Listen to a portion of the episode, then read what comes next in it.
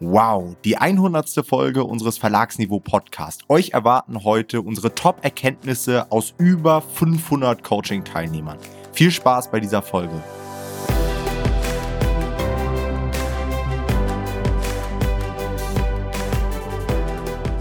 Hallo und herzlich willkommen zur 100. Folge des Verlagsniveau Podcasts. Und heute haben wir tatsächlich unser Jubiläum, die 100. Folge.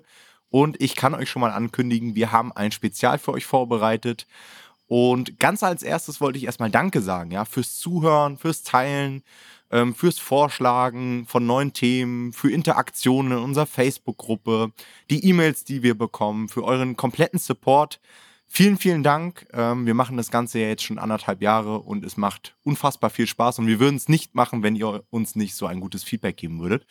Und genau deshalb haben wir uns auch lange überlegt, was wir als hundertste Folge machen könnten. Ich habe tatsächlich über mehrere Wochen schon überlegt, können wir irgendwie einen Special Guest einladen, können wir irgendwie ein neues Format machen. Und dann auf einmal ist uns aufgefallen, dass die hundertste Folge in unsere Teamworkation auf fällt. Wir sind nämlich hier gerade in Griechenland zusammen mit dem gesamten Team und da haben uns gedacht, es wäre doch eigentlich ganz cool, das Team in den Podcast zu holen, sodass ihr auch mal die anderen Leute aus dem Podcast kennenlernt und dass wir aber zeitgleich auch natürlich Inhalte wieder liefern. Und deswegen mhm. haben wir uns gedacht, dass wir einmal mit euch unsere Top-Erkenntnisse aus über 500 Coaching-Teilnehmern mit euch teilen. Denn unser Coaching ist ja mittlerweile auch schon, ja, auch schon vier Jahre alt. Ja. Krass. Ja, und da haben ja, ist wirklich eine Folge vollgepackt mit Informationen eigentlich, muss man sagen. Das können wir jetzt schon sagen es wird besonders und es ist äh, wirklich, wir haben ein paar Gäste für euch. Also wir haben quasi so gesehen den besten Gast, den wir finden konnten, nämlich äh, unser Coaching-Team. Und ähm, da ist viel dabei auf jeden Fall. Genau, die Idee ist folgende, dass wir quasi mit euch gemeinsam einmal den kompletten Veröffentlichungsprozess durchlaufen. Das heißt, wir starten mit der Nischenrecherche, teilen dann unsere Erkenntnisse im Bereich der Texterstellung, Titel, Cover, Keywords, Launch, Advertising, so dass ihr einfach wisst, worauf ihr achten müsst und aber zeitgleich, wie angekündigt, auch schon die Leute aus dem Team ein bisschen näher kennenlernt. Hm. Genau, also entschuldigt es auch, falls wir vielleicht ein bisschen müder sind und so weiter. Wir haben schon eine Wurzeltür heute hinter uns, aber ich glaube, wir kriegen das ganz gut hin.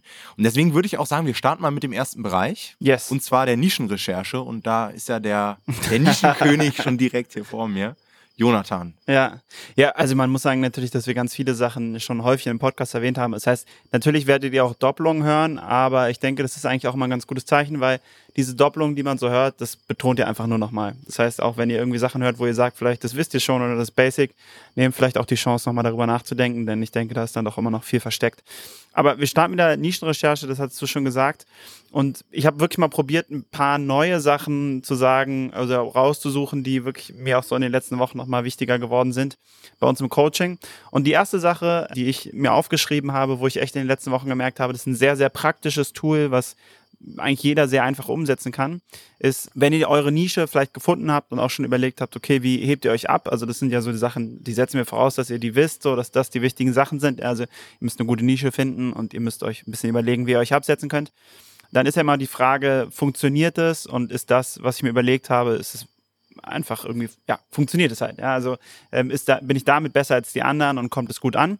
Und was wir festgestellt haben im Coaching, was da sehr, sehr gut hilft, um genau das zu testen, ist, dass ihr euch Arbeitstitel für euer Buch überlegt. Das heißt, ihr überlegt euch quasi, kann ich diese Positionierung oder dieses Konzept, was ich mir für meine Nische überlegt habe, kann ich die in einem Arbeitstitel verpacken? Also schaffe ich das überhaupt, das in einem Titel zu verpacken? Weil wir aber festgestellt haben, ich kann mir noch so ein gutes Konzept überlegen, ich kann mir noch so eine gute Positionierung überlegen wenn ich die nicht in dem Titel verpackt kriege, ist sie nichts wert. Weil das ist das, womit ich das ähm, kommuniziere. Wir reden ja nachher nochmal über Titel. Das heißt, es ist keine Titelarbeit genau genommen, aber es ist halt eine Konzept- und Positionierungsarbeit. Und ähm, da haben wir echt, das haben wir gemerkt, dass das echt gut funktioniert, weil wir viele Sachen sehr schnell ausschließen konnten, weil die sich einfach nicht kommunizieren lassen. Und ähm, viele Sachen haben wir sehr schnell gemerkt, ey, das lässt sich geil kommunizieren, das ist klar attraktiver als die Konkurrenz. Ja, und wie du schon sagst, es muss halt super klar sein. Also die Positionierung muss auf einen Blick ersichtlich sein. Ja. Wenn ihr das nicht hinbekommt, dann braucht ihr auch gar nicht anfangen, euch darüber Gedanken zu machen, wie man sich inhaltlich jetzt irgendwie abheben kann. Also habe hab ich jetzt 20 Seiten mehr oder kann ich die Nische dominieren, weil ich irgendwie ein Euro günstiger bin? Das spielt alles keine Rolle, meiner ja. Meinung nach, sondern du brauchst halt eine Idee in einer Nische. Also du hast einmal das Potenzial, was du über die Nischenrecherche festgestellt hast. Über Tools, über vielleicht auch manuelle Suchen. Hm. Aber dann dieses Potenzial zu nutzen, da muss dir halt was einfallen. Ja, also Ja. du musst halt irgendwie auffallen. Du kannst jetzt nicht einfach nur sagen, ja, ich koste halt ein bisschen weniger oder Ja, ja das sowas. ist das ist ein Und- Problem. und das mal runterzubrechen, wirklich in den, in den Arbeitstitel, ist super wichtig. Ja? Und mit Mhm. diesem Arbeitstitel sollte man dann, wie gesagt, auch in den nächsten Bereich rübergehen, dann Ghostwriting und so weiter, weil auch euer Ghostwriter, der Experte und so weiter, Ja. die müssen es ja auch alle wissen. Ja? Und Ja. auch da müsst ihr versuchen, in möglichst wenigen Worten genau zu beschreiben, in welche Richtung das gehen soll. Ja, und was man da auch wirklich gut prüfen kann, meiner Meinung nach, und was wir auch, also was ich auch echt häufig im Coaching erlebt habe, ist, dass ich Leuten gesagt habe, hey, mach mal einen Arbeitstitel und dann kommt quasi wie eigentlich das gleiche Konzept des Konkurrenten, aber sie nutzen halt einfach andere Wörter. Also ich mache mal ein Beispiel, dann heißt es halt nicht, weil du ein wundervolles Mädchen bist, sondern weil du ein großartiges Mädchen bist. Erkläre ich halt immer so, ja gut, das ist halt nicht das, also das macht keinen Unterschied. Ja? Also ihr müsst nicht andere Wörter benutzen, darum geht's nicht. Das kommt dann in der Titelarbeit vielleicht irgendwann, aber das macht halt kein Konzept aus, dass ihr ein anderes Wort benutzt. Und ähm, ja, also das kann man da gut testen. Das ist tatsächlich auch was, da wird mir Olessa wahrscheinlich auch zustimmen nachher. Das ist auch bei den Titeln so. Also da merke ich auch immer wieder, dass Leute gefühlt den gleichen Titel machen vom Inhalt, Ja. keine Alleinstellungsmerkmale haben und einfach nur denken, ich nutze jetzt andere Wörter und deswegen falle ich auf und deswegen werde ich gut verkaufen. Ja, ja. Und es funktioniert halt nicht oder sehr, sehr selten. Aber gut, kommen wir mal voran. Die die zweite Erkenntnis, die wichtige, die ich habe, nochmal, ist wirklich, man muss sich immer wieder bewusst machen in der Nischenrecherche, es gibt so bestimmte Kriterien, die eine Nische einfach, also wo Nischen einfach ausscheiden. Ja? Es gibt bestimmte Sachen, die sind einfach nicht umsetzbar, die sind nicht realisierbar und die sollte man von Anfang an auf dem Schirm haben. Also wenn ihr zum Beispiel feststellt, ihr bräuchtet für dieses Produkt, äh, für das Projekt jetzt irgendwie 200 Seiten Farbdruck, dann müsst ihr einfach mal durchrechnen, wie teuer dieses Buch am Ende wäre mit einer bestimmten Marge. Und dann werdet ihr häufig feststellen, das funktioniert nicht. Und es gibt, glaube ich, zu viele Leute, die das erst feststellen in einem Moment, wo es eigentlich schon zu spät ist, weil dann das Buch schon in Arbeit ist und dann stehen sie am Ende mit einem Buch da, was einfach nicht konkurrenzfähig ist, weil es einfach von Anfang an falsch gedacht ist. Und was da auch reinfällt, ist auch Ad-Budget. Also wenn ihr nicht so ein hohes Ad-Budget habt, auch das kann, beschließt einfach bestimmte Nischen aus. Also es gibt Nischen, da braucht ihr sehr, sehr viel Ad-Budget monatlich, ähm, gerade sehr große Mainstream-Nischen und macht euch darüber vorher Gedanken. Also wenn ihr schon merkt, so, okay, ich kann irgendwie jetzt nicht viel mehr als 300, 400 Euro im Monat in Ads stecken, ja, dann könnt ihr in die ganz großen Nischen halt nicht reingehen, weil ihr euch da im Zweifelsfall selber beschneidet. Das ist auch völlig okay. Man kann auch in den anderen Nischen viel Gewinn mitnehmen. Ähm, aber genau, achtet darauf einfach. Das ist wirklich ein wichtiger Punkt. Und das kann man ja auch immer sehr gut an den Sales Ranks und sowas ablesen. Also wenn ihr jetzt euch Nischen raussucht und eure Konkurrenten auf Sales Rank 1000 sind, äh, dann könnt ihr euch ausrechnen, wie viel Sales ihr da ungefähr am Tag benötigt. Mhm. Und ihr müsst halt die Benchmark schlagen, um Sichtbarkeit aufzubauen. Also ihr Ja. werdet für eure Hauptkeywords nur oben ranken, wenn ihr halt ungefähr so gut verkauft wie die Konkurrenz. Ansonsten werdet ihr euch hinten anstellen. Und dann ist auch wieder die Frage, wo kommen eure Sales her? Ja, Und die Erfahrung ist halt folgende, dass wir die meisten Sales gerade in der Anfangsphase über Ads generieren. ja, Das heißt, wenn ihr diese Anzahl, die ihr euch vorher rausgesucht habt, mit Ads erreichen müsst, dann werdet ihr dafür Geld bezahlen müssen. Und wenn dann ihr Konkurrenten habt in den Top 1000, dann müsst ihr halt ordentlich Geld in die Hand nehmen. Das Genau. geht halt heutzutage nicht mehr anders. Und ja, das ist super wichtig, das in der Nischenrecherche schon auf dem Radar zu ja. Ja, und das, den letzten Punkt, den ich noch habe, das ist wirklich so eine grundsätzliche Sache, die doch immer wieder auch Leute falsch machen. Viele Leute, die irgendwie jetzt selber anfangen, in KDP zu arbeiten und ihre ersten Nischen zu suchen, haben immer zwei Tendenzen, in was für Nischen sie gehen. Entweder sie gehen in diese ganz krassen Standard-Billig-Nischen, also ich sage mal Low Carb oder ja, ich will jetzt nicht zu viele Nischen sagen, ja, aber es gibt, also Low Carb ist immer so die perfekte Nische, die ist wahrscheinlich gar nicht mehr so schlimm, wie sie früher mal war, aber es gibt so diese Nischen, wo ihr wirklich seht, es sind nur Self-Publisher drin und ähm, davon würde ich euch immer abraten, gerade als Anfänger. Es ist einfach nicht sinnvoll, in solche Nischen zu gehen. Ihr habt so viel Konkurrenz, ihr habt so viele andere Self-Publisher. Das ist immer eine schlechte Idee. Und was, auch, was wir auch häufig sehen, ist, dass Leute immer zu Leidenschaftsnischen tendieren. Also die sagen, ah, das ist aber mein Thema und ich wollte da schon immer rein. Und das kann total gut klappen. Es kann aber auch furchtbar in die Hose gehen. Deswegen lasst euch da von eurer Leidenschaft nicht falsch leiten, sondern ähm, checkt immer, ob die Nische auch quasi objektiv gesehen ähm, attraktiv ist. Und ja, einfach nicht solche Standardthemen nehmen. Das ist meistens eigentlich gerade für den Anfang eine sehr gute Empfehlung. Ja. Also auch gerade bei Anfängern würde ich sagen, macht mal genau das Gegenteil einfach mal. Lasst mal genau die Sachen, für die ihr euch interessiert und in denen ihr selbst Ja. Expertise habt, lasst die mal raus und sucht mal in Bereichen, mit denen ihr überhaupt nichts zu tun habt. Denn die, die wenigsten von euch werden das Buch selbst schreiben. Ihr werdet häufig Experten damit beauftragen, Ghostwriter und so weiter. Das heißt, es spielt ja überhaupt gar keine Rolle, in welchem Bereich ihr dort sucht. Ja. Und dann mal lieber, keine Ahnung, zum Beispiel für mich ist ein total fremder Bereich Esoterik, ja. Ist so. keine Ahnung, irgendwie Haus, ich habe auch, auch kein Haustier. Das heißt, da würde ich zuerst suchen, damit ich einfach diese Nischen nicht kenne und nicht schon vorher irgendwie Dinge Ja. ausscheiden lasse oder mir gar nicht angucke. Ja. Viel objektiver, genau. Und für mich, das haben wir auch äh, vorhin wieder festgestellt, sind die interessantesten Nischen die, bei denen man diesen Begriff hört, das Keyword und gar nicht so 100% weiß, was es ist. Man Ja. hat es vielleicht schon mal gehört, aber es ist nicht so präsent, dass jeder jetzt irgendwie direkt weiß, worum es da geht. Ja, genau. Denn das sind ja auch die Nischen schlussendlich, die nicht jeder auf dem Radar hat. Hm. Weniger Konkurrenz, häufig auch geringere Klickpreise und gerade am Anfang sind das eben so Charakteristika, die halt super dann interessant sind. Ja, völlig richtig. Okay, dann würde ich sagen, sind wir durch mit der Nischenrecherche und haben unseren ersten Gast. Und zwar die Olesja. Herzlich willkommen, Olesja, erstmal zu unserem Podcast. Du warst nämlich noch nicht zu Gast. Wir haben ja nachher auch den Jona noch. Jona war schon mal am Start. Freut mich, dass du am Start bist. Ich würde sagen, stell dich doch noch mal ganz kurz vor. Was machst du überhaupt bei Normal Publishing im Coaching-Team?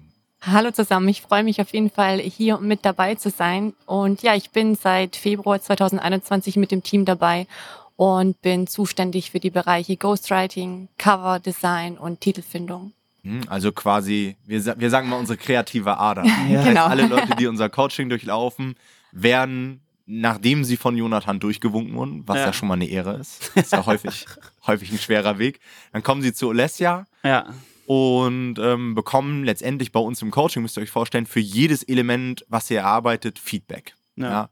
ähm, das können sich die Leute immer, wenn sie bei uns im Coaching sind, gar nicht so richtig vorstellen. Aber ihr müsst verstehen, wir haben verschiedene Templates und erarbeiten uns diese Elemente, Keywords, Titel, Covervorschläge und so weiter. Und ihr bekommt von uns im Coaching individuelle Loom-Feedbacks, in denen Olesja mit euch gemeinsam wirklich durchgeht. Passt das so? Habt ihr euch an die Vorgaben gehalten? Euch Tipps gibt, was man noch verbessern kann, sodass wir am Ende wirklich vorhersehen können, dass euer Buch ein Erfolg wird. Und das ist ja das, was ihr auch lernen wollt, ja, Genau. diese Prognostizierbarkeit mit reinzubringen. Okay, Olesja, was hast du uns so für Top-Erkenntnisse aus deinem Bereich mitgebracht? Top-Erkenntnisse aus meinem Bereich. Fangen wir vielleicht an mit der Expertenkooperation. Mhm. Da würde ich immer empfehlen, genug Experten anzuschreiben. Und genug kann einfach, ja, 10 können auch mal zu wenig sein. Genug kann auch mal 20, 30, äh, 40 Experten äh, anzuschreiben. Also wirklich keine Angst zu haben vor Ablehnung. Einfach mal machen und schauen, dass man die Experten dann entweder ans Mhm. Telefon bekommt oder irgendwie einen Zoom-Call mit denen macht, äh, Skypt, äh, privat trifft und dann eben wirklich schaut, könnte eine Zusammenarbeit passen oder auch nicht, ja, kann man sich da was vorstellen und so kann man einfach am besten dann überzeugen. Das ist ja auch so Gesetz der großen Zahlen, oder? Ja. Also, das habe ich auch häufig gesehen im Coaching. Schreiben dann ein oder zwei Leute an. Oh ja, es meldet sich ja gar keiner geklappt. weiter. Und dann kommen Ja. sie in Live-Calls und sagen, ja, wie lange soll ich denn warten? Soll ich jetzt zwei Ja. drei Wochen warten? Am besten direkt viele anschreiben und ein paar werden nur antworten. Und das ist genau das, was du meintest. Keine Angst davor haben, dass jemand dir nicht zurückschreibt. Es wird auch passieren, dass jemand sich fragt, hey, was willst du denn jetzt von mir? Wer bist du überhaupt? Ja. einen großen Verlag? Spielt alles keine Rolle. Ihr könnt als absoluter Anfänger Experten für eine Kooperation gewinnen. Nämlich immer dann, wenn ihr die Vorteile richtig kommuniziert, wenn ihr den Experten davon überzeugt, überhaupt erstmal ein Buch zu veröffentlichen, Ja. dass ihr genau sagt, was das für Vorteile hat, was Amazon für Vorteile hat und was ihr drauf habt. Ja, denn das unterschätzen viele auch, einfach diese Fähigkeit zu haben, auf Amazon Produkte zu vermarkten. Mhm. Das können nicht viele in Deutschland. Also schaut euch einfach mal an, wie klein mein YouTube-Kanal ist oder wie wenig Leute in den Facebook-Gruppen sind. Das ist Ja. ja ein Bruchteil von der Bevölkerung. Und diesen Skill, den kann man dann schon gut verkaufen. Ja, und ich hatte auch das, also ich hatte, ich kenne das von mir selber so ein bisschen, wenn man dann seinen ersten Experten anschreibt, dass man vielleicht am Anfang so Angst hat, ja, aber wenn ich den jetzt schon anschreibe und der dann Nein sagt und ich irgendwie, dann, dann hatte ich, ich habe diesen einen Schuss quasi, ich habe diesen einen Versuch, so einen Experten zu gewinnen und den will ich jetzt noch nicht machen, weil ich jetzt noch nicht gut genug bin. Und das ist total, also ich ist verständlich, also ich hatte das ja auch, ja, also es ist verständlich, wenn Leute so reagieren, glaube ich, aber ich glaube, es ist total die falsche Herangehensweise, weil erstens hat man dann wahrscheinlich das Gefühl, man, dass man nie bereit ist dafür. Und zweitens gibt es so viele Experten, ihr habt gar keine Vorstellung, wie viele Experten man rein theoretisch anschreiben kann. Selbst wenn du 50 Experten eine schlechte E-Mail schreibst, ist es egal, weil es immer noch 5000 andere für das Thema gibt. Also es ist wirklich, Ja. es gibt nicht zu wenig Experten normalerweise für die Themen. Und deswegen darf, also sollte man da keine Angst haben. Man sollte sich natürlich Mühe geben, aber es macht keinen Sinn, jetzt aus Angst nicht schreiben. Das Ja, wenn man es nicht versucht, dann hat man ja auch schon verloren. Und Genau. ja, wir haben schon beste Beispiele aus uns, also von unseren Teilnehmern mitbekommen, die noch kein Buch veröffentlicht haben und direkt einen Experten an Ja. Gezogen haben. ja. Ja. Und das ja, ist nicht nur einmal passiert, schon ein paar Mal. Ja, voll. Ja. Ja. und es wird dann vor allem später mal leichter. Wenn du deinen ersten Experten hast, dann habt ihr auch Referenzprodukte, die ihr mitschicken könnt in, dieser, in diesem Anschreiben und so. Also es wird dann einfach wirklich besser immer von Experte zu Experte. Und irgendwann habt ihr das Luxusproblem, dass Ja. Leute sich bei euch melden, weil sie mit euch zusammenarbeiten wollen. Ich merke das ja natürlich auch durch YouTube und so weiter. Ich bekomme so viele Leute per E-Mail, die sich melden und sagen, hey Tom, ich habe hier das und das Buch, wollen wir das zusammen vermarkten? Ja. Und das werdet ihr auch bekommen, wenn ihr einfach in die Sichtbarkeit kommt, wenn ihr euch irgendwie einen kleinen Verlag aufbaut, wenn ihr viele Projekte auf Amazon habt, ähm, dann werden die Leute automatisch auf euch zukommen und fragen, hey, können wir das zusammen machen? Und dann ist aber auch ein Skill, den ich mit euch teilen möchte. Man muss auch mal Nein sagen können. Ja. Also viele versuchen dann irgendwie so, so halb gute Nischen doch dann umzusetzen, weil es ja irgendwie eine Chance, der Experte hat jetzt gefragt und ich bezahle dafür ja erstmal initial nichts und Ja, wirklich nur Dinge machen, von denen ihr dann wirklich auch 100% ja. überzeugt seid. Okay, Ja, dann geht's vielleicht weiter mit dem Ghostwriting. Da haben wir ja häufig Teilnehmer, die dann sagen, hey, ich habe jetzt zwei, drei, vier Ghostwriter, welchen soll ich jetzt nehmen? Und hier empfehlen wir häufig einfach wirklich einen Probeauftrag zu machen. Also vielleicht drei, vier, fünf, 600 Wörter als Probeauftrag äh, für ein Thema, was in sich einfach auch abgesteckt ist. Und dann mal diese zwei, drei äh, Ghostwriter vergleichen. Ja, erfüllen die Texte meine Erwartungen und ja, so kann man einfach besser sehen, ja, wie die Qualität ist und fällt später eben ja, weniger auf die Nase. Finde ich einen der wichtigsten Tipps, ehrlich gesagt, weil ich glaube, viele Leute denken am Anfang an so, ja, aber dann muss ich ja die alle bezahlen und auch wenn ich das am Ende nicht nehme, dann muss ich es ja trotzdem bezahlen, aber das ist ja voll die falsche Denkweise, weil du hast entweder hast du jemandem einen Probeauftrag dann gegeben, der sehr gut ist und dann ist es ja egal, weil dann kann er den Rest deines Buches ja auch schreiben, das heißt, du hast kein Geld verloren. Oder du kriegst das Ergebnis, dass ein schlechter Ghostwriter war und dann ist ja perfekt, dass du ihm nur einen Probeauftrag gegeben hast, weil dann hast du wenig Geld verloren, hättest viel mehr Geld verlieren können. Also es ist an sich, es gibt eigentlich keinen Grund, keine Probeaufträge zu machen, meiner Meinung nach. Genau. ja, sehe ich auch so. Da sollte man nicht geizen. Ja.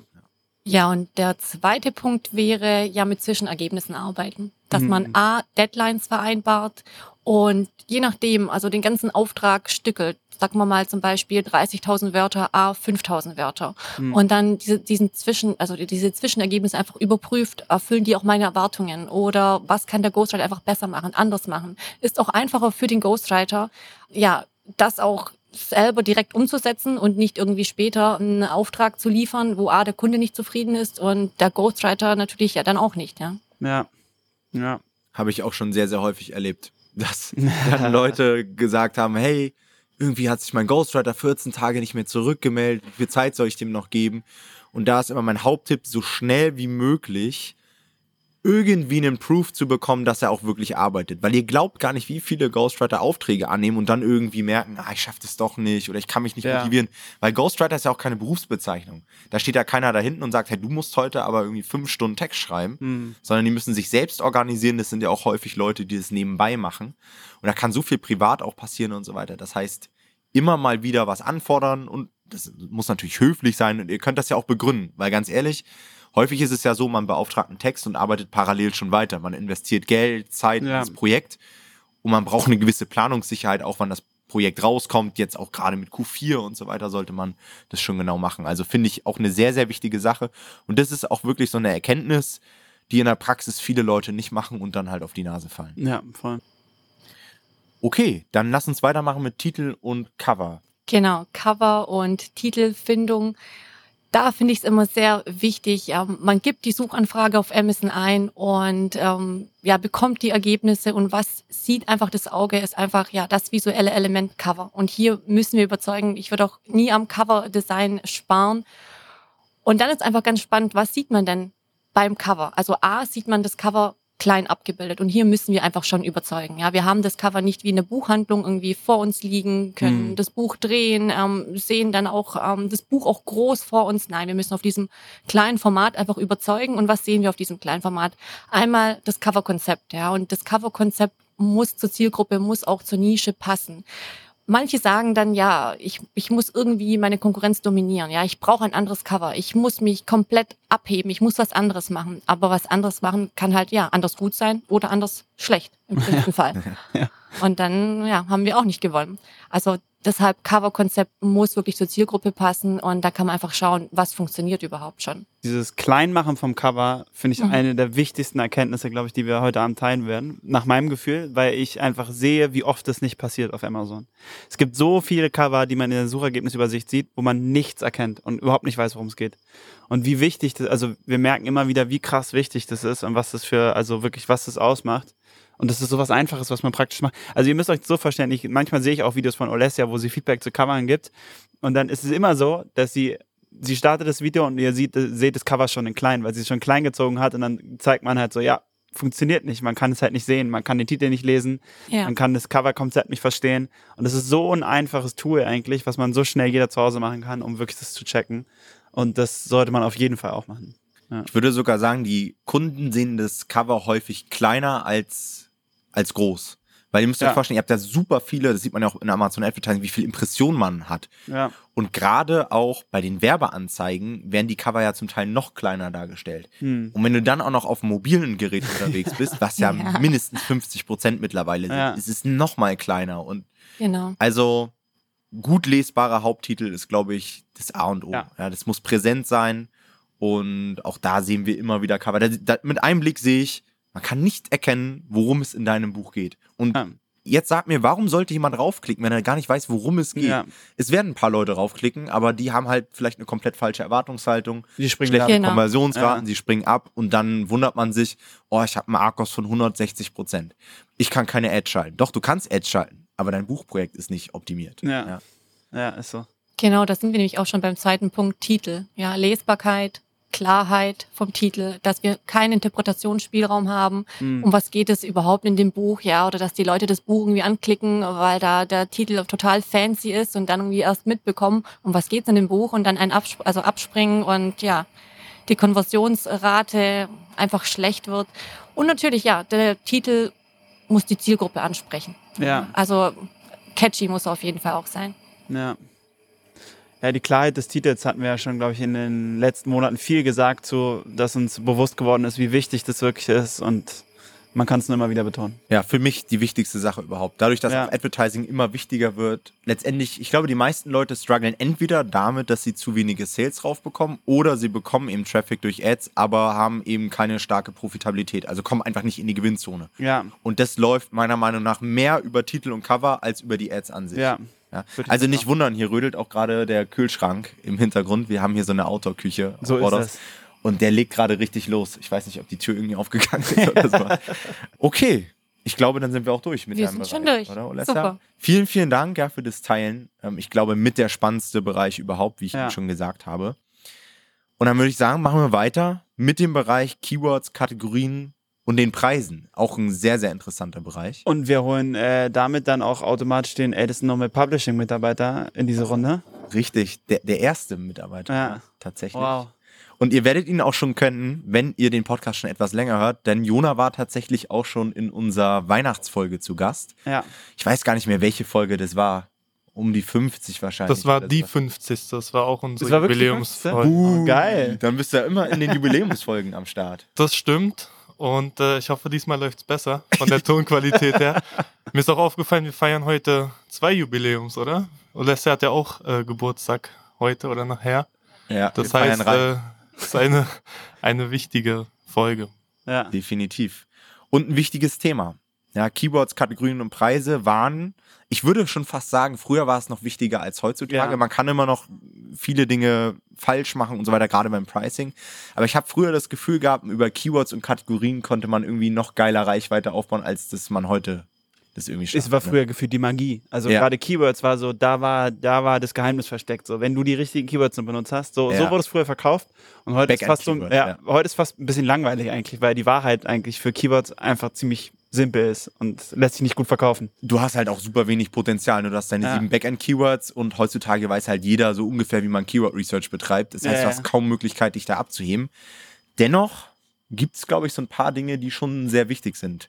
Okay, dann würde ich sagen, legen wir mal los. Welche Top-Erkenntnisse hast du mitgebracht, Jona? Ja, also von den drei Bereichen Keywords, Kategorien und Pricing will ich mich eigentlich so ein bisschen auf das Pricing fokussieren, weil wie Jonathan und äh, Tom schon sehr treffend gesagt haben, Keywords und Kategorien, die recherchiert man halt, da gibt es auch genug Content zu, wie man das richtig und gut macht und ich glaube, dass hier nicht mehr wirklich ähm, ja quasi die, der Erfolg des Projektes bestimmt wird.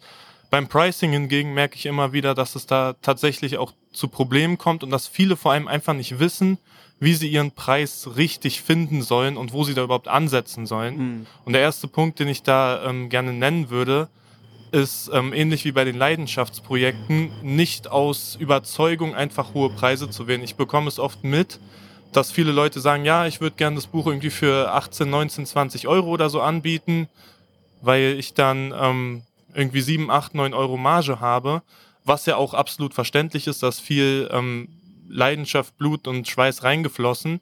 Aber es geht eben nicht nur um die Marge und auch eine hohe Marge heißt halt nicht gleich, dass man viel damit verdient. Da spielen halt wesentlich mehr Faktoren mit rein. Und ähm, ich gehe das Ganze immer so ein bisschen an, dass ich, das sind direkte und indirekte Einflussfaktoren unterscheide. Ja, direkte Einflussfaktoren sind für mich einmal die Marge für die Ads. Wir brauchen eine gewisse Mindestmarge, um später gut Werbung schalten zu können. Und natürlich auch, das ist der zweite direkte Einflussfaktor, das Pricing der Konkurrenz. Der mhm. Preis mhm. ist immer noch ein Wettbewerbsinstrument.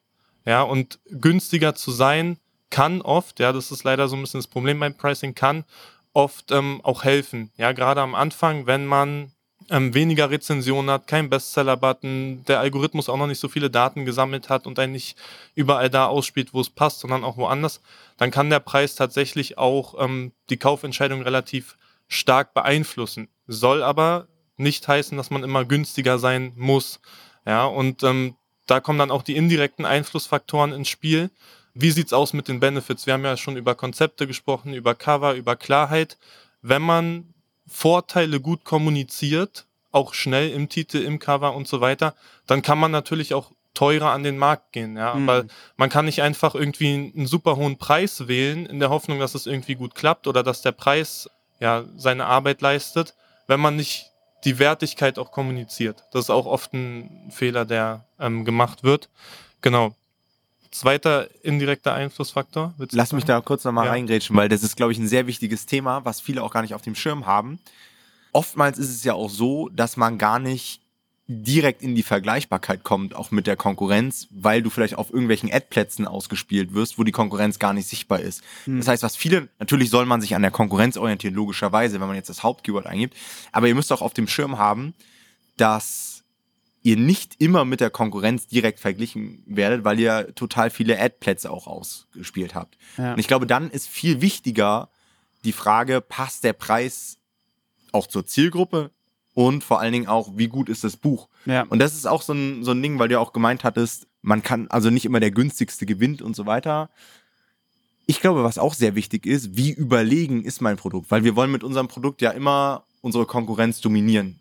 Und wenn man sich sein Buch anschaut und die Bücher der Konkurrenz, was es noch so gibt, und man dann feststellt, okay, ich bin schon krass überlegen. Also ich habe jetzt hier irgendwie eine Positionierung gewählt, ein Konzept, mein Titelcover ist so viel besser, dann kann ich, glaube ich, auch überproportional teurer sein. Wenn ich sehe, dass ich mich nicht so stark abhebe, was ja eigentlich das Ziel immer sein sollte, mhm. dann kann ich halt nicht irgendwie 10 Euro mehr nehmen. Weil dann ist es einfach nicht die logische Konsequenz, dass der Klick und die Konversion bei uns landet. Ja, Versteht, was ich meine? Ja, also ich sehe es genauso, aber ich finde es auch, ich find's auch lustig, weil ich habe manchmal das Gefühl, es gibt auch Leute, die wollen gegenteilig positionieren. Also die ganz stark darauf gehen, so ich bin, bin der billigste Markt und das ist mein Ding. So, ich bin halt der für 12 Euro verkauft und deswegen kaufen die Leute mein Buch. Ja. Und das ist auch nicht immer der Weisheit letzter Schluss. Also im Gegenteil, ich habe in letzter Zeit häufiger das Gefühl, dass der billigere Preis eher fast schlechter bewertet wird. Also so von dem, vom Kaufverhalten der Leute her. Also deswegen muss man immer, ja. der Preis muss wirklich zum Produkt passen. Genau, also um nochmal hier bei Tom einzuhaken. Ich stimme dir auch im Kern zu, dass dieses überproportional besser sein auch einen höheren Preis rechtfertigt. Am Ende des Tages kommt es aber darauf an, dass dieses überproportional auch im Moment der Kaufentscheidung beim Interessenten ja, muss kommuniziert das, klar sein. Das ja. ist halt der, der springende Punkt. Und das muss man, glaube ich, auch lernen, selber einschätzen zu können, hm. ähm, um dann entsprechend auch das, das Pricing quasi zu finden. Ähm, dann hat der Preis, wie Jonathan es auch eben schon ein bisschen angedeutet hat, natürlich in gewisser Hinsicht auch einen eigenen ähm, Einfluss auf den Qualitätsanschein. Ja? Ein ja. höherpreisiges Buch ähm, steigert natürlich auch die Erwartung, aber wenn diese Erwartungen auch erfüllt werden, ja, dann ist es eben auch höherwertig im wahrsten Sinne des Wortes, wohingegen ein 8, 9 Euro Buch halt generell so, ein, so eine Art von, von Billigkeit ja, ähm, impliziert, ja. genau. Und das Problem bei diesem der ganzen Preisfindung ist halt wirklich diese Abwägungssache. Es gibt meistens nicht den einen richtigen Preis. Ja, manchmal muss man sich auch rantesten, manchmal geht man auch ähm, zu günstig an den Markt und merkt, irgendwie funktioniert das super gut und kann noch den Preis erhöhen, aber man kann auch mit einer Preiserhöhung sich quasi die Performance zerschießen, zumindest zeitweise. Und ähm, das ist halt so ein bisschen die Schwierigkeit. tendenziell kann man sagen, dass man mittlerweile, das ist ja auch, ähm, was Jonathan eben gesagt hat, eher mit höheren Preisen besser aufgestellt ist. Hat nicht nur den Grund, dass man dann eine höhere Marge hat und einen längeren Atem bei den Ads, sondern man muss auch immer im Hinterkopf haben, der Amazon-Algorithmus ist auch darauf ausgelegt, dass Amazon am meisten verdient. Das heißt, wenn du eine gute Konversionsrate hast, wenn dein Buch gut performt und du einen höheren Preis hast, dann verdient auch Amazon mehr damit. Und so kann es teilweise sein, dass wenn du auch den Preis zum Beispiel erhöhst, dass du dann besser ausgespielt wirst, weil Amazon merkt, okay, Ja. jetzt verdienen wir auch mehr mit dem Buch. Und das ist auch so ein springender Punkt. Das heißt, das eigentliche Learning aus, aus diesen ganzen Pricing-Feedbacks und so ist halt, dass tendenziell auch im Hinblick auf steigende CPCs und so weiter höhere Preise eher zu wählen sind Erstrebenswert sind. erstrebenswert Ja. sind, genau. Aber natürlich immer noch müssen alle anderen Faktoren beachtet werden. Was ich hier gerne noch rein, ich habe den Begriff gerade nochmal gegoogelt, damit ich ihn nicht, damit ich ihn korrekt sage. Ich würde gerne den Begriff der Preiselastizität nochmal einwerfen. BWLer. Ja, weil ich den extrem wichtig finde und ich glaube auch viele das tatsächlich unterschätzen. Also euer Buch ist online, das heißt aber nicht, dass ihr immer bei diesem Preis bleiben müsst. Ja, das heißt, habt ruhig auch mal die Freiheit, euren Preis zu testen. Wenn es gut läuft, euer Buch konvertiert gut, dann probiert doch einfach mal aus, ob vielleicht nach oben noch was möglich ist. Wenn ihr das über einen gewissen Zeitraum macht und merkt, ja, dann könnt ihr auch wieder runtergehen und das sollte an sich keine größeren Auswirkungen auf eure Gesamtperformance haben. Aber ich glaube, viele Leute können deutlich teurer verkaufen, als sie es eigentlich denken, aber testen es einfach nie, weil sie sich nicht trauen. Habt da keine Angst vor hohen Preisen. Das ist, glaube ich, ganz wichtig. Und das ist ja auch so eine Sache, ich weiß nicht, wie das bei einem Verlag ist, aber ich habe das Gefühl, Verlage machen das nicht. Die drucken hinten einmal in ihrer 5000er oder 10.000er Ja. Auflage den Preis rauf und die bleiben Das bei war's. dem Preis. Ja. Ja. Und wie du schon sagst, es gibt nicht den einen richtigen Preis. Es ist manch, also ich finde, ganz ehrlich, von allen Themen finde ich fast den Preis am schwierigsten, weil es keine klare Linie gibt. Es gibt nicht den einen Preis, der immer funktioniert, sondern es ist halt super unterschiedlich und auch sehr dynamisch. Du musst halt gucken, wie performst du bei diesem Preis, wie laufen deine Ads bei dem Preis und musst dann gegebenenfalls auch was anpassen. Genau. Mhm. Das ist halt das, was ich irgendwie deutlich machen wollte durch das Aufzählen dieser Einflussfaktoren. Es gibt nicht nur diese zwei Dinge wie das Pricing der Konkurrenz oder die Marge, sondern eben wesentlich mehr. Und es ist immer eine Einzelfallentscheidung, es ist abhängig von der Nische, es ist abhängig vom Projekt, es ist abhängig von der Performance auch später, sobald es auf dem Markt ist. Und es ist immer eine Abwägungsentscheidung. Und ähm, ja, hier muss man einfach versuchen, quasi die ganzen Punkte, die man hat, ja, zu ermitteln und ähm, zu bewerten und dementsprechend dann den Preis zu finden. Ich glaube, Mhm. das ist der beste Weg, den man da gehen kann. Und wenn man zwischen zwei Preisen, weiß nicht, 14 oder 16 Euro schwankt, dann einfach mal mit 16 Euro probieren, Richtig. runtergehen oder anpassen kann man den Preis ja immer noch. Ja. Ja. Okay, haben wir was für Keywords-Kategorien noch? Ähm, also wie, wie ich einleitend schon gesagt habe, zu den Keywords brauche ich, glaube ich, nicht so viel ähm, sagen. Ja. Bei den Kategorien ist ganz spannend. Ähm, es gibt ja auf Amazon auch für, gerade bei so Kinderbüchern und Jugendbüchern, so eine automatisch vergebene Altersrange. Da steht dann irgendwie ähm, beim Listing oder auf der Suchergebnisseite quasi Alter 12 bis 14 oder sowas. Und ähm, wir hatten tatsächlich auch schon den Fall, dass dann ähm, bei einem Kinderbuch ja, was offensichtlich für, für Kinder, weiß ich nicht, zwischen vier und sechs oder so gemacht war, die, die Altersgruppe 12 bis 14 vorgeschlagen wurde. Und ähm, der Hintergrund ist einfach, dass dort eine Jugendbuchkategorie hinterlegt wurde im Backend und ähm, Amazon das mit in diese Altersanzeige quasi Mhm. einfließen lässt. Und da muss man eben so ein bisschen aufpassen, dass man für Kinderbücher zum Beispiel auch nur Kinderbuchkategorien Ja. hinterlegt und ähm, für Jugendbücher eben Jugendbuchkategorien. Auch wenn die sich manchmal natürlich sehr passend anhören und man denkt, das könnte ich mit reinnehmen ins Backend. Genau, das ist auch ein wichtiger Punkt. Und das ist ja auch wieder, also ich glaube, viele unterschätzen das. Die hören das jetzt und denken sich, ja gut, würde ich ja sowieso machen. Aber das, ich bin der Meinung, es passiert viel zu oft, dass die falsche Altersklasse bei Kinderbüchern da Ja. steht.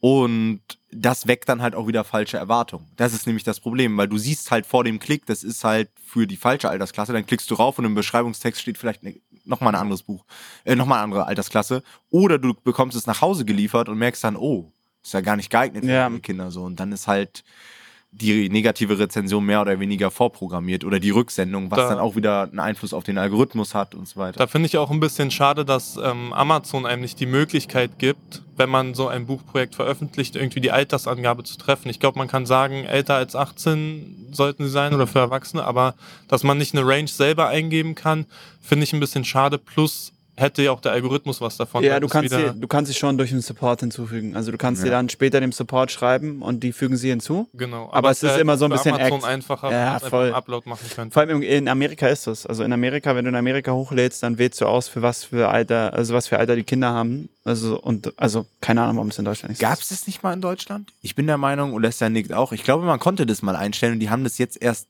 dieses Jahr oder letztes Jahr geändert. Ja, Das ist das sein. Problem. Und jetzt, was sie ja auch neu eingeführt haben, wenn ihr unsere Newsfolgen hört, deswegen immer schön die Newsfolgen hören, werdet ihr das mitbekommen haben. Es wird ja diese Altersrange jetzt auch auf Basis der Rezensionen festgelegt, dass die Leute, Es gibt die zwei. eine Rezension, Ja. eine Rezension abgeben für ein Kinderbuch und dann werden die gefragt, ja, wie alt war denn ihr Kind, Ja. für die sie das Buch gekauft haben? Und so entstehen quasi diese Verteilungen dann. Ja, genau. Es gibt einmal die, die direkt unter dem Beschreibungstext steht und Ja. einmal die, die bei einer Rezension links steht und äh, manche, also ja, genau. Okay, dann schon mal vielen Dank, Jonah. Sehr gerne. fürs Teilen. Und dann würde ich einmal übernehmen. Ja. Thema Lounge. Ähm, da sage ich schon mal dazu, wir haben eine eigene Lounge-Folge, ja, Folge 62, ähm, die unbedingt anhören, wenn ihr euch da noch nicht so eingearbeitet habt, denn im Lounge kann man einiges falsch machen und man sollte zumindest die Basics verstanden haben. Und ich habe euch heute einfach mal so ein paar Dinge mitgebracht, die mir jetzt in letzter Zeit besonders aufgefallen sind. Und zwar erstmal die Erkenntnis, ich glaube, das ist wichtig, weil viele sich da auch mit ihren eigenen Glaubenssätzen ein Stück weit limitieren. Man kann in jeder Nische ranken. Also es gibt Mhm. kaum eine Nische, würde ich sagen, in der man es nicht auf die Seite 1 schaffen kann. Es ist halt immer nur eine Frage der Sales, die- eine Frage der Rezension, eine Frage der Konversionsrate. Und darauf haben wir dann Einfluss. Also wir können Sales drauf lenken, wir können konversionsoptimieren, sodass wir besser sind als die Konkurrenz. Das heißt, es gibt keine überlaufenden Nischen. Klar, es gibt Nischen, in denen es leichter und es ist schwerer, aber so absolute No-Go-Nischen gibt es nicht. Es sei denn, ihr habt jetzt irgendwie 17 Mal Gordon Ramsay bei euch in eurer Kochnische, dann würde ich wahrscheinlich davon abraten, wenn kein anderer verkauft. Aber grundsätzlich ist, ist glaube ich, das schon mal eine gute Erkenntnis, dass man auch heutzutage noch in jedem Bereich Erfolg haben kann. Aber wir haben ja schon gesagt, Thema Nischenrecherche, gerade als Anfänger solltet ihr euch eher Sachen suchen, die vielleicht nicht so überlaufen sind, wo es einfach einfacher ist. Ja. Dann Punkt Nummer zwei, Launches sind höchst individuell. Sobald ihr jemanden habt, der sagt, das und das ist die richtige Launch-Strategie, die funktioniert immer, dann hat er keine Ahnung von Amazon KDP. Weil eine Launch-Strategie muss einmal auf die Nische angepasst sein. Es gibt einfach Nischen, die haben eine hohe Konkurrenz, es gibt Nischen, die haben weniger Konkurrenz. Je mehr Konkurrenz ihr habt, desto mehr Sales braucht ihr zu ranken und so weiter. Es muss auf euer Projekt angepasst sein, denn der Launch von einem Kinderbuch mag vielleicht anders sein als der Launch von einem absoluten, ja, irgendwie ein Ratgeber in so einem absoluten Nischenthema. Also auch da muss, müssen Dinge angepasst sein. Auch gerade nachher beim Thema Advertising, da haben wir den Daniel auch noch am Start. Auch bei Advertising ändert sich sehr, sehr viel, je nachdem, was für eine Nische du hast. Und natürlich muss der Launch auch auf dich abgestimmt sein. Denn was bringt dir das, wenn, wenn Max vom Remote Verlag seine Launch-Strategie mit dir teilt, in der er irgendwie 10.000 Euro in Ads ballert und du hast 500 Euro auf deinem Konto? Ja. Dann wird dein Buch floppen. Und das, das ist halt das Problem. Deswegen sagen wir auch immer, durchdenkt solche Dinge nicht erst, wenn es zum Launch kommt, weil dann ist es zu spät. Wenn ihr in einem Bereich seid, der einfach zu viel Budget braucht, das Budget könnt ihr dann im Zweifel nicht mehr so schnell auftreiben. Das heißt, direkt in der Nischenrecherche auch schon mal drüber nachdenken, habe ich überhaupt in ein paar Monaten das Geld, um dann vernünftig zu launchen? Hm. Und auch wichtig, ist mir jetzt spontan eingefallen, habe ich auch das Geld, um alle Projekte zu launchen? Denn Ja. auch das ist so ein Phänomen. Wir nehmen jetzt gerade die Folge hier im Oktober auf, das heißt so der Start von Q4. Dann sehe ich einige Leute, die haben jetzt das ganze Jahr an drei, vier Projekten gearbeitet, zum Beispiel Jonathan, die jetzt auf einmal gelauncht werden. Und gerade im Launch müsst ihr halt auf dem Schirm haben, dass ihr erstmal Geld ausgeben werdet. Ihr braucht ein gewisses Budget, um das Buch in den Markt zu bringen. Und wenn ihr dann drei, vier Projekte parallel habt, da habe ich schon einige Leute erlebt, gerade in Q4, weil im Q4 ist ein Launch nochmal teurer Ja. die dann so ein bisschen out of budget waren. Und dann ist es kacke, weil du hast dann vielleicht ein Projekt, auf das du dich nur noch fokussieren kannst.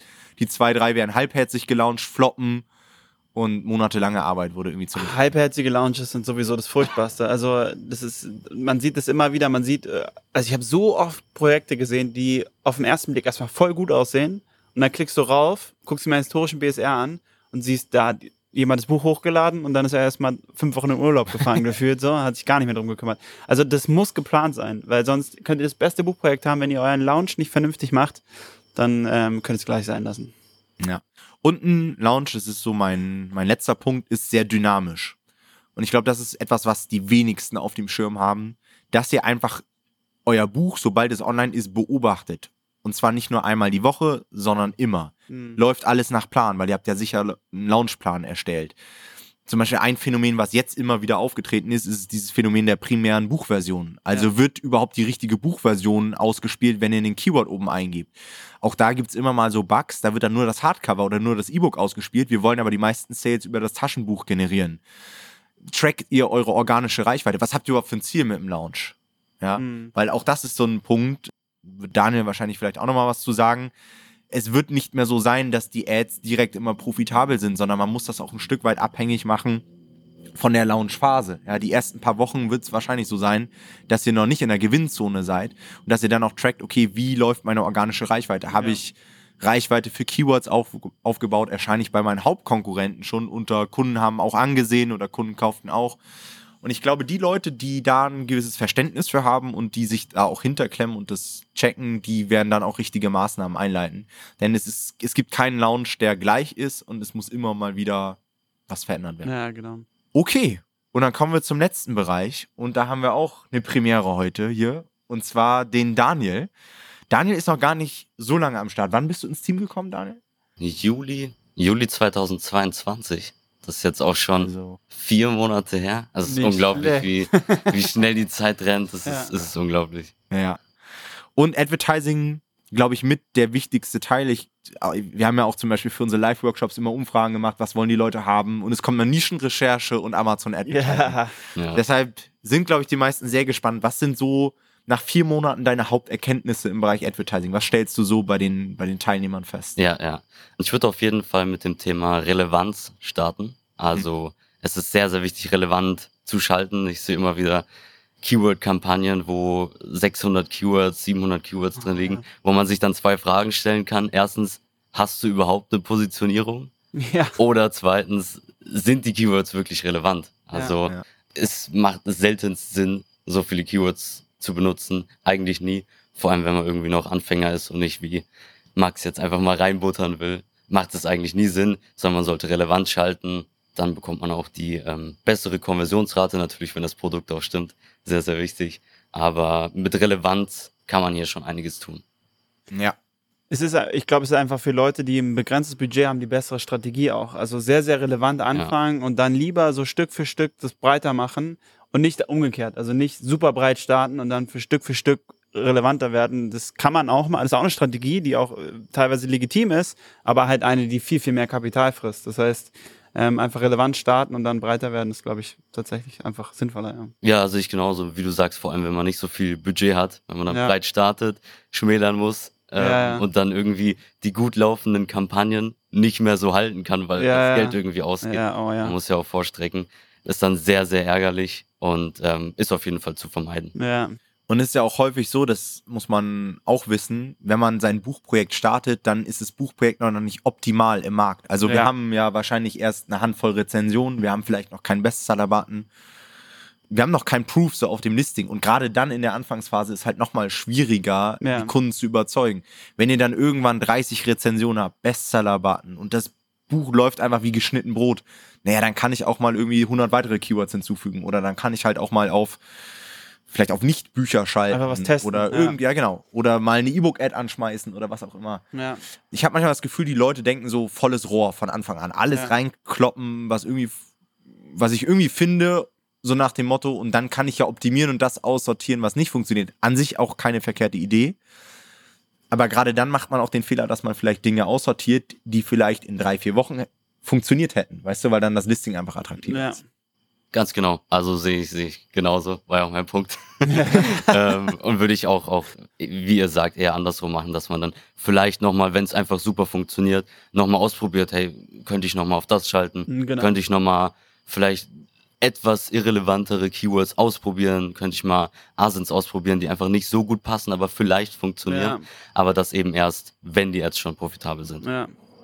Ja, als zweiten Punkt würde ich auf jeden Fall sagen, setze nicht zu stark auf Profitabilität. Mhm. Also auch unprofitable Ads können sinnvoll sein. Die Zeiten sind, muss man sagen, leider rum, wo man die, die Ads aufsetzt und die laufen schön mit einem 20er Akkus und man haut da noch ein bisschen was dazu und dann ist man vielleicht auf einem 22er. Die Zeiten sind rum. Und deswegen sollte man einfach nicht zu stark gucken, dass man jetzt nur profitabel ist und von Anfang an in den Ads Gewinn macht. Also Ja. nur mit den Ads Gewinn macht, sondern eben, dass man schaut, also man sollte einfach schauen, ich habe hier Ads, die funktionieren, die haben vielleicht jetzt mal einen höheren A-Kurs, aber dafür mache ich auch super Umsatz jetzt gerade auf mein Listing, vielleicht sogar mehr als mein Konkurrent, sammelt somit äh, organische Reichweite. Und ähm, genau, das ist ja eben, was wir Ja. wollen, dass wir dann später Sales erwirtschaften, die uns eben überhaupt keine Werbung kosten. Ja. Ein super wichtiger Punkt. Zu frühes Abwürgen von Ads und so weiter haben schon dem einen oder anderen, glaube ich, den Launch gekostet. Und auch dieses Tracken ne, der organischen Reichweite, das ist halt super interessant, den Moment abzupassen. Ah, okay, jetzt, jetzt kann ich vielleicht so ein bisschen vom Pedal runtergehen. Ne? Jetzt Ja. brauche ich nicht mehr so viel Kohle verbrennen, sondern jetzt weiß ich, okay, jetzt funktioniert es langsam. Amazon hat erkannt. Ich finde es auch zum Beispiel immer ein sehr gutes Signal, wenn die automatische Kampagne anzieht und Mhm. Ja, funktioniert. Auf jeden Fall. Wenn ihr das merkt, dass die automatische auf einmal, die läuft ja immer so in Stufen. Am Anfang hat sie kaum Impressionen und dann auf einmal kommt ein Tag, da verdoppeln oder drei, vier Tage, da verdoppeln die Impressionen sich. Von 2000 auf 4000, von 4000 auf 8000, von 8000 auf 16.000. Und wenn ihr dann gute Bestellungen reinbekommt zu einem ganz guten Argos, das ist für mich immer ein schöner Proof, dass das Buch auch von Amazon anerkannt wurde. Ich habe auch das Gefühl, dass das, also wenn Leute nach Schlüsseln suchen, aktuell ist das einer der Schlüssel, glaube ich, die viele Leute nicht checken. Also das Ja. ist so wie so ein Geheimnis eigentlich noch. Es ist alle, die Leute sind so sehr darauf getrimmt, irgendwie so ihren, ja, eigentlich unter ihrem Break-Even-Arkos zu liegen. Und das ist aber voll oft genau der falsche Punkt. So. Ja. Also es ist so falsch häufig. Und das ist wirklich was, was man gut umsetzen kann. Und also, ja gut, ihr sollt jetzt auch nicht die ganze Zeit Geld verbrennen, nur, aber Natürlich nicht. da so ein bisschen mehr sozusagen ein bisschen lockerer zu lassen und das auch mal laufen zu lassen, ein bisschen. Da kommt wieder mein klassisches Kaffeebeispiel. So, wenn ihr ein neues Café eröffnet und jetzt irgendwie einen Deal am Anfang macht, dass der Kaffee zum halben Preis rausgeht, dann werdet ihr noch nicht so viele Profite damit machen, sondern ihr zahlt vielleicht erstmal drauf, aber ihr bekommt halt Kunden, die euren, euer Kaffee und euren Kaffee feiern. Ja. Und die kommen vielleicht in ein paar Wochen wieder zum Full Price und dann verdient ihr euer Geld. Ja. Und dann habt ihr die Reichweite, dann wird auch mal die Oma mitgebracht ins Café und dann rollt der Rubel, so nach dem Motto. Ja. Genauso ist es bei Amazon auch. Also wer da rangeht und immer direkt profitabel schalten möchte, der hängt noch in 2017. Ja. Genau, ja, auf jeden Fall. Und ich würde auch einfach, einfach zusammengefasst, kann man ja auch einfach überlegen, was ist mein Ziel? Möchte ich profitable Ads schalten oder ist mein Ziel einfach, so viel Gewinn wie möglich mitzunehmen? Ja. Ja. Deswegen sollte man eben das Gesamtbild äh, sich anschauen. Was sind die Tantiemen? Was sind die Ausgaben? Steht das im Verhältnis? Genau. Habe ich gerade einen guten Gewinn? Genau. Wird der Gewinn weniger, wenn ich jetzt die Ads runterfahre? Wird er weniger, wenn ich sie hochfahre? Dass Ja. man eben dieses Gesamtbild betrachtet, weil wir wollen ja Gewinn machen und nicht irgendwie einen, einen 20er A-Kurs, 30er A-Kurs haben. Das ist ja nicht unser Ziel. Ja, die Leute vergessen das Bigger Picture quasi. Genau. Ja, genau. Und Ja, das ist genau. ein sehr, sehr wichtiger Punkt, glaube ich. Das ist ein guter Punkt noch gewesen. Mhm. Auf jeden Fall. Und ähm, als letzten Punkt würde ich auch noch anschneiden, das Thema deaktivieren, also auch in den Ads Ausrichtungen zu deaktivieren. Äh, hier ist es wichtig, dass man es nicht zu früh, aber auch nicht zu spät macht. Also wenn man jetzt, nur weil man drei Euro ausgegeben hat irgendwo, ähm, noch kein Sale erwirtschaftet hat, das Ganze dann deaktiviert, ist es natürlich nicht optimal. Also ich denke, so erstickt man alle Potenziale irgendwie im Keim. Also ist auf jeden Fall die falsche Herangehensweise. Auf der anderen Seite sollte man jetzt auch nicht denken, okay, ich habe zwar jetzt hier auf dem Keyword 100 Klicks ohne Sale, aber es könnte ja noch werden. es, Ja, es ja, könnte genau. ja noch werden. Ist doch relevant, das Keyword. Genau. Warum funktioniert das nicht? Genau, also da sollte man dann auch ähm, natürlich immer ein bisschen um die Ecke denken, aber wenn einfach die Performance nicht stimmt, muss man irgendwann Ja. eingreifen. Auch wenn du dir denkst, es müsste doch funktionieren und vielleicht morgen, Ja. aber dann muss man auch manchmal einfach die Realität ins Auge blicken. Das mit den drei Euro fand ich ein gutes Beispiel, weil das ist ja genau das, was Tom vorhin gesagt hat. Ihr fangt ja an, normalerweise an, Ads zu schalten in einem Moment, wo euer Listing noch nicht perfekt ist. Also das ist noch nicht auf dem höchsten Conversion-Punkt quasi. Und wenn ihr da drei Euro bisher ausgegeben habt, an dem Punkt, wo es noch nicht mehr, mehr perfekt ist, ja, dann ist es noch nicht der Punkt, wo ihr abschalten solltet, so. Sondern lasst euer Listing euch noch, sich noch ein bisschen entwickeln. Es wird ja noch mal ein bisschen besser. Das heißt, zu früh abschalten ist dann wirklich sinnlos. Ja. Vollkommen. Und ähm, auch viele Dinge regeln sich oft von selbst. Also wenn Ja. man jetzt am Start ist und man hat hier einen Akkus, der einem nicht ganz so gut gefällt, aber dann bekommt man mehr Rezensionen, äh, Genau. man kommt vielleicht einen Bestseller-Button, dann wird oft die Konversionsrate an sich automatisch besser, ohne dass man jetzt irgendwas anpasst. Dann hat, dadurch wird natürlich auch der Akkus und die Profitabilität einfach von alleine, ohne dass man was macht, besser. Und ähm, genau, da gilt es dann manchmal einfach abzuwarten, außer man hat jetzt, wie gesagt, die 100 Klicks Ja. und hofft einfach, dass es ab morgen besser ist. Ja, genau. Cool, ja, danke dafür. Insgesamt, glaube ich, waren es viele gute Punkte, die wir heute gehört haben und die ihr mitnehmen konntet. Ähm, wenn ihr merkt, dass ihr, dass es euch vielleicht jetzt auch ein bisschen überfordert und ihr merkt so krass, es gibt echt viele Sachen, auf die ich achten muss, dann können wir das bestätigen. Es gibt viele Sachen, auf die man äh, achten muss. Das ist völlig korrekt. Und wenn ihr dabei aber natürlich Hilfe braucht und wenn ihr sagt, ey, ich würde irgendwie gerne von den Leuten, die ich hier heute gehört habe, begleitet werden in meinem Buchprojekt, dann habt ihr die Chance natürlich mit uns zusammenzuarbeiten, zu uns ins Coaching zu kommen. Und da ähm, würden wir euch einmal auf äh, nomad-publishing.de slash Termin schicken. Dann ähm, Link findet ihr natürlich auch in den Show Notes. Und da könnt ihr einen Termin mit unserem Team vereinbaren. Und dann könnt ihr mit diesen Leuten, die ihr heute gehört habt, ähm, direkt zusammenarbeiten und müsst nicht in diese Fallen tappen. Ja, also ihr könnt direkt von diesen Erkenntnissen profitieren, bekommt diese Loom-Videos, von denen wir hier heute geredet haben und ähm, seid da ganz direkt dabei. Kann ich euch auch nur ans Herz legen. Macht Sinn, weil ihr merkt, ihr könnt in so viele Fallen tappen und es ist, ich sehe das so häufig dass ich, und ich finde es so schade, dass Leute sehr, sehr viel Herzblut und Zeit in ihre Projekte stecken und dann nur eine Kleinigkeit davon missachten, ja, so wie Daniel eben gesagt hat, wenn du am Anfang alles abdrehst oder versuchst, einen 20er Akkus zu erreichen heutzutage, das wird halt nichts. Das ist verloren. Und, und dann hast dein Buchprojekt wird nicht funktionieren. Du hast Ja. sechs Monate dran gearbeitet, es funktioniert nicht und du weißt vielleicht gar nicht, woran es liegt. Ja. Das heißt, es macht absolut Sinn, sich da einmal von uns professionell ausbilden zu lassen und davon werdet ihr dann die nächsten Jahre profitieren. Korrekt. Alright, dann war's das mit der Folge. Vielen, vielen Dank fürs Zuhören. Vielen Dank auch an alle Beteiligten aus dem Team für die Insights. Und ich würde sagen, Jonathan, wir freuen uns auf die nächsten 100 Folgen. Korrekt, so ist es. Das war's mit der Folge. Euch noch einen schönen Tag und bis zum nächsten Mal. Macht's gut. Ciao, ciao. Ciao.